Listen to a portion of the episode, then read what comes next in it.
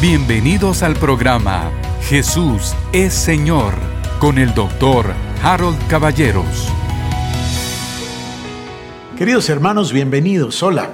Bienvenidos una vez más a este programa que le desea que la paz shalom embargue su corazón. La gracia, la paz, la bendición de Dios Todopoderoso y de nuestro Señor Jesucristo.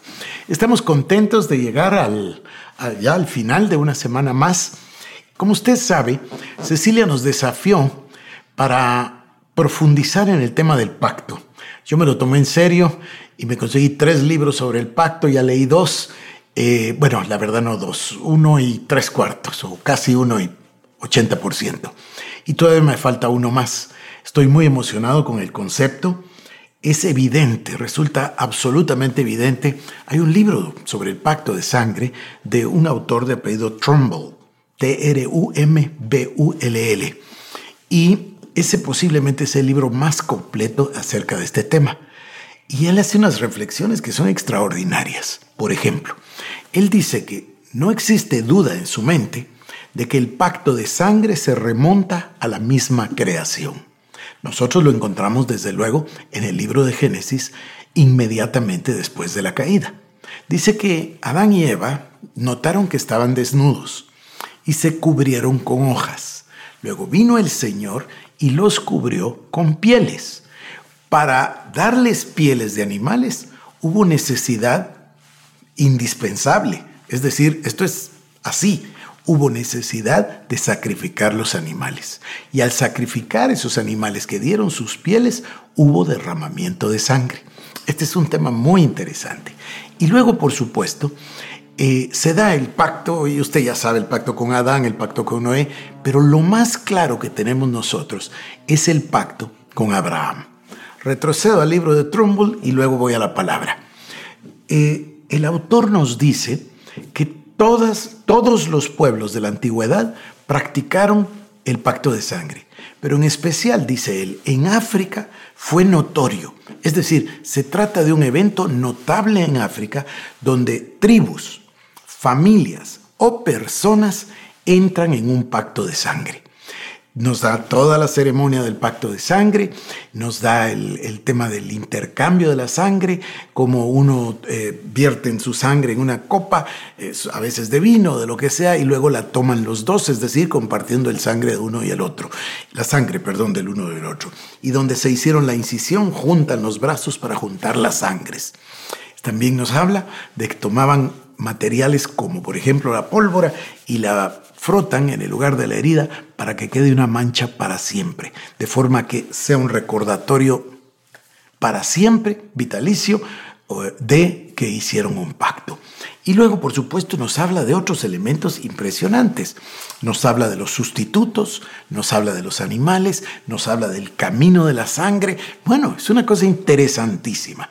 Y nos demuestra que muchísimos, muchísimos pueblos nativos lo celebraron y aún lo celebran.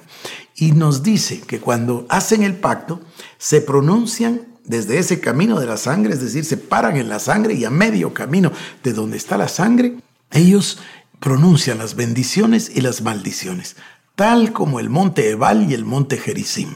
El monte Gerizim, el monte de las bendiciones, y el monte Ebal, el monte de las maldiciones, tal y como Dios se lo dijo a Moisés. Es impresionantísimo.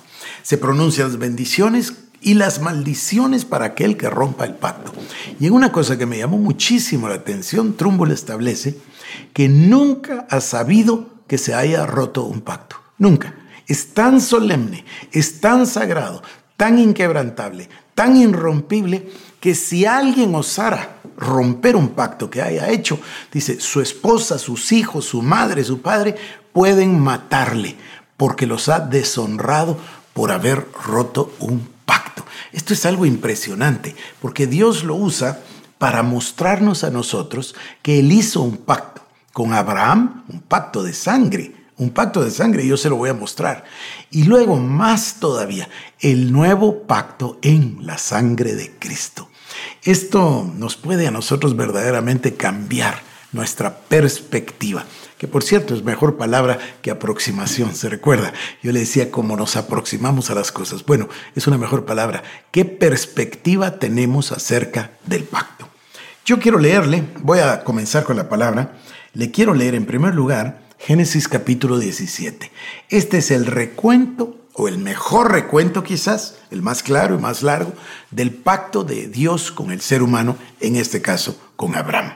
Dice así, era Abraham de edad de 99 años cuando le apareció Jehová y le dijo, yo soy el Dios Todopoderoso, anda delante de mí y sé perfecto, y pondré mi pacto entre mí y ti, y te multiplicaré en gran manera. Otra vez dice, anda delante de mí sé perfecto, y pondré mi pacto entre mí y ti, y te multiplicaré en gran manera. Entonces Abraham se postró sobre su rostro, y Dios habló con él diciendo, He aquí mi pacto es contigo, y serás padre de muchedumbre de gentes. Y no se llamará más tu nombre Abraham, sino que será tu nombre Abraham. Aquí quiero llamarle la atención de dos cosas que a veces algo nos pasa desapercibido. Obviamente de Abraham a Abraham el cambio es a padre de muchas naciones. Pero es curioso, porque el nombre Abraham y el nombre Saraí quieren decir príncipe. o sea que cuando Dios hace el pacto con ellos, al príncipe y a la princesa los eleva al título de realeza. Esto es impresionante. Vamos a continuar. Entonces le dice, ya no será tu nombre Abraham, sino que será tu nombre Abraham, porque te he puesto por padre de muchedumbre de gentes. Y te multiplicaré en gran manera, y haré naciones de ti, y reyes saldrán de ti.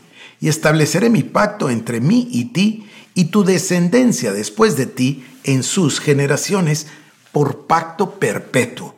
Yo tengo que repetir esto. Estableceré mi pacto entre mí y ti, y tu descendencia después de ti en tus generaciones, por pacto perpetuo para ser tu Dios y el de tu descendencia después de ti. Y te daré a ti y a tu descendencia después de ti la tierra en que moras, toda la tierra de Canaán en heredad perpetua. Y seré el Dios de ellos. Dijo de nuevo Dios a Abraham, en cuanto a ti, guardarás mi pacto, tú y tu descendencia después de ti, por sus generaciones. Este es mi pacto, que guardaréis entre mí y vosotros y tu descendencia después de ti será circuncidado todo varón de entre vosotros. Circuncidaréis pues la carne de vuestro prepucio y será por señal del pacto entre mí y vosotros. Y de edad de ocho días será circuncidado todo varón entre vosotros por vuestras generaciones, el nacido en casa y el comprado por dinero a cualquier extranjero que no fuere de tu linaje Debe ser circuncidado el nacido en tu casa y el comprado por tu dinero, y estará mi pacto en vuestra carne por pacto perpetuo. Y el varón incircunciso, el que no hubiere circuncidado la carne de su prepucio, aquella persona será cortada de su pueblo, ha violado mi pacto. Dijo también Dios a Abraham, a Sarai tu mujer, no la llamarás Sarai, mas Sara será su nombre.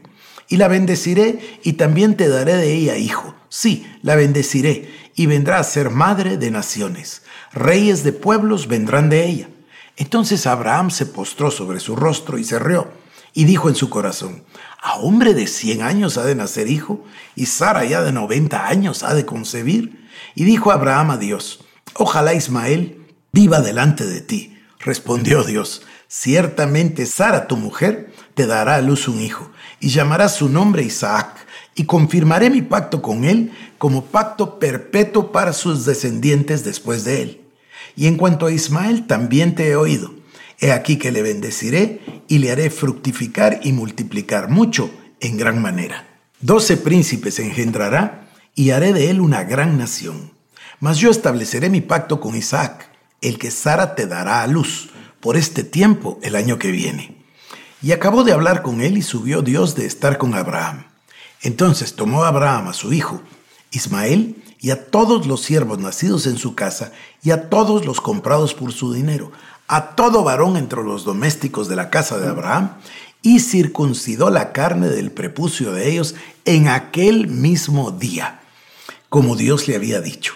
Era Abraham de edad de 99 años cuando circuncidó la carne de su prepucio. E Ismael su hijo era de 13 años cuando fue circuncidada la carne de su prepucio. En el mismo día fueron circuncidados Abraham e Ismael su hijo y todos los varones de su casa, el siervo nacido en casa y el comprado del extranjero por dinero fueron circuncidados con él. Bueno, este pasaje es, es verdaderamente extraordinario. Dios Todopoderoso toma la iniciativa de tenderle la mano al hombre y no al hombre, al hombre caído. Dios Todopoderoso busca, encuentra a Abraham, le tiende la mano y le extiende un pacto. En el pacto de sangre, fíjese usted, una parte busca a la otra porque siempre hay uno mayor que el otro. El menor busca al otro porque busca protección o porque busca sus bienes o porque busca algo, su ayuda, etcétera, su colaboración. Y de esa manera se comienza a negociar el pacto. Bueno, ¿qué podía Abraham ofrecerle a Dios? Nada. Fue el incondicional amor, el amor incondicional, el amor ilimitado de Dios que le extiende la mano a Abraham y le ofrece un pacto. Ahora, todo lo que le pertenece a Abraham está sobre el altar, pero todo lo que pertenece a Dios está a la disposición de Abraham. Y no solo de Abraham, sino que de Abraham, de Isaac y de toda su descendencia. Así hace Dios un pacto con el pueblo judío. Y la señal del pacto es la circuncisión. Y obviamente en la circuncisión hay derramamiento de sangre. Entonces usted dirá, bueno, Abraham derramó su sangre y Dios también. Porque, fíjese usted, que en el libro de Trumbull se nos habla del, misionero Livingston y también se nos habla de otro misionero de apellido Stanley y se nos cuenta la historia de ellos, cómo hicieron un pacto, cómo se realizó. Entonces Stanley, que era un misionero, estaba teniendo serios problemas con una tribu. Y los africanos que estaban con él, ayudantes de él, le decían, ¿y por qué no hacía un pacto con ellos? ¿Y por qué no hacía un pacto con ellos? Él no entendía el concepto de pacto. Al final dijo, bueno, explíquenme, es que si usted hace un pacto con el jefe de la tribu, no le van a volver a molestar. Y no solo eso, sino que tendrá la protección del jefe de la tribu. Entonces se interesa el misionero en averiguar de qué se trata el pacto y le explican, bueno, es un pacto de sangre, se intercambia la sangre, la toma, a él le pareció repulsivo, este caballero inglés no, no podía comprender cómo los africanos podían hacer eso. Sin embargo, los ataques continuaron, él siguió teniendo los problemas y volvió sobre la idea. Y entonces le explicaron, mira, negocias con el jefe para hacer el pacto. Y luego el jefe va a poner un sustituto y tú vas a poner un sustituto, eso le pareció un poquito mejor.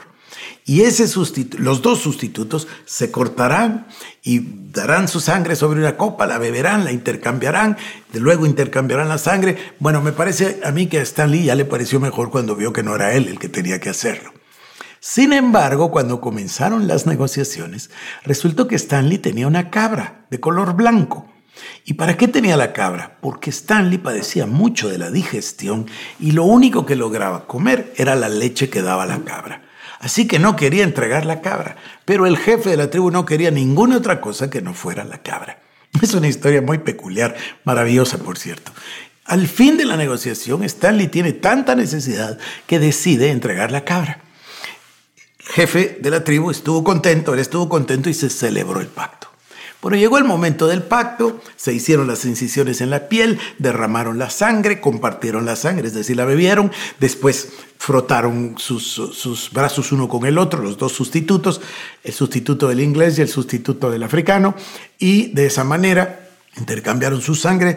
Esto significaba que eran hermanos de sangre. Luego pusieron pólvora sobre las heridas para que se secara y quedara una mancha, y entonces intercambiaron los regalos. Así que le dio su cabra al jefe de la tribu y el jefe de la tribu le dio esta gran lanza de bronce de no sé cuánto, dos o casi tres metros de altura. Dijo, ¿y yo para qué quiero esta lanza? Él se rió, sin saber que después a cualquier lugar que llegó en África, cuando se paraba y mostraba la lanza, automáticamente todos lo respetaban, como respetaban al jefe de la tribu, y todos lo querían y todos lo guardaban y cuidaban. O sea que la lanza tenía un inmenso valor. Pero regreso a la ceremonia. Cuando intercambian los regalos, pasan los sustitutos y dice Stanley que quedó tan asombrado cuando oyó toda esa cantidad de maldiciones que no había oído nunca en su vida, que se pronunciaron en contra de él si algún día fallara al pacto. Y después vino el intercambio y se hablaron todas las bendiciones. Mire, es lo que encontramos nosotros en la palabra. Es evidente que Dios es el creador del pacto y que este pacto fue a parar a las culturas de la tierra. Cecilia ha estado haciendo énfasis en los últimos días de que nosotros le llamamos contrato o convenio. Bueno, hacemos muy mal en haber cambiado el concepto del pacto. Todavía mi papá me contaba que hace muchísimos años se daban la mano y era más fuerte que un contrato. Ahora se dan la mano, hacen contrato, rompen todos los contratos. Hemos perdido completamente la noción de la palabra pacto. Al perder esa noción, no tenemos perspectiva de qué significa el Antiguo Testamento o Antiguo Pacto y perdemos de vista y descuidamos terriblemente qué significa el Nuevo Testamento o Nuevo Pacto. Y repetimos como loros las palabras cuando el Señor Jesús o el apóstol Pablo nos recuerda la cena del Señor. Este es el nuevo pacto en mi sangre. Sí, pero como no tenemos entendimiento, no tenemos entendimiento.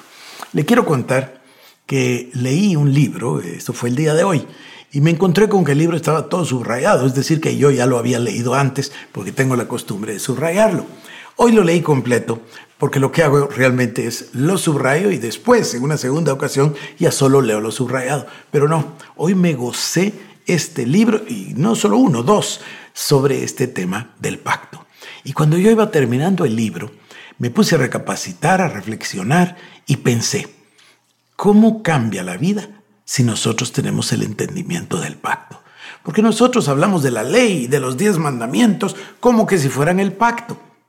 Si alguien le pregunta, ¿cuál es el pacto del Antiguo Testamento? Eh, eh, eh, va a decir la ley. Y le dice, dígame la ley, pues ni modo que le va a recitar Levítico, Números, Deuteronomio. Entonces le dice los diez mandamientos. No, fíjese que no, querido hermano. La ley es solo las regulaciones del pacto. La ley es la consecuencia del pacto. Los diez mandamientos son consecuencia del pacto. Todo lo que usted encuentra en Levítico y lo que encuentra en Deuteronomio es la expresión de la ley que proviene del concepto del pacto. Y lo que usted encuentra en los tres días y tres noches es la consecuencia del pacto. Y lo que usted encuentra en la resurrección de Cristo es la consecuencia del pacto. Y luego, ¿qué encuentra usted en la vida nuestra? En esta vida Zoe, en este amor ágape, lo que usted encuentra es el nuevo pacto, con un nuevo sacerdote que es Cristo Jesús. Antes, el sacerdocio ¿Se recuerda usted? Entraba el sumo sacerdote, rociaba la sangre sobre el propiciatorio, debajo del propiciatorio estaban las tablas de la ley. Entonces, como la presencia de Dios estaba encima y los querubines, estaba el propiciatorio y debajo, adentro del arca, estaba la ley. Pues para tapar el pecado o cubrir, porque eso es lo que significa, entonces se rociaba la sangre una vez al año. Y después el sumo sacerdote salía y tenía dos machos cabríos. De ahí viene la palabra de chivo expiatorio porque sobre uno de esos chivos entonces ponía sus manos y ahí iba el pecado de Israel.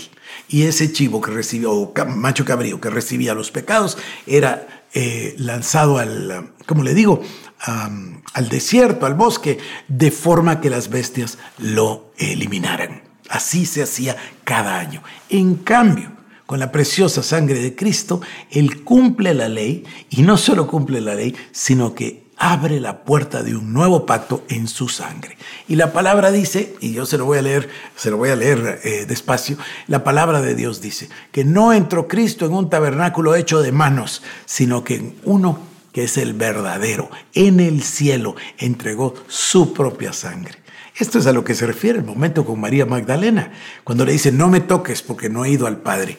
E inmediatamente Jesús fue y entregó roció su propia sangre. Y luego dice la palabra, de una vez por todas.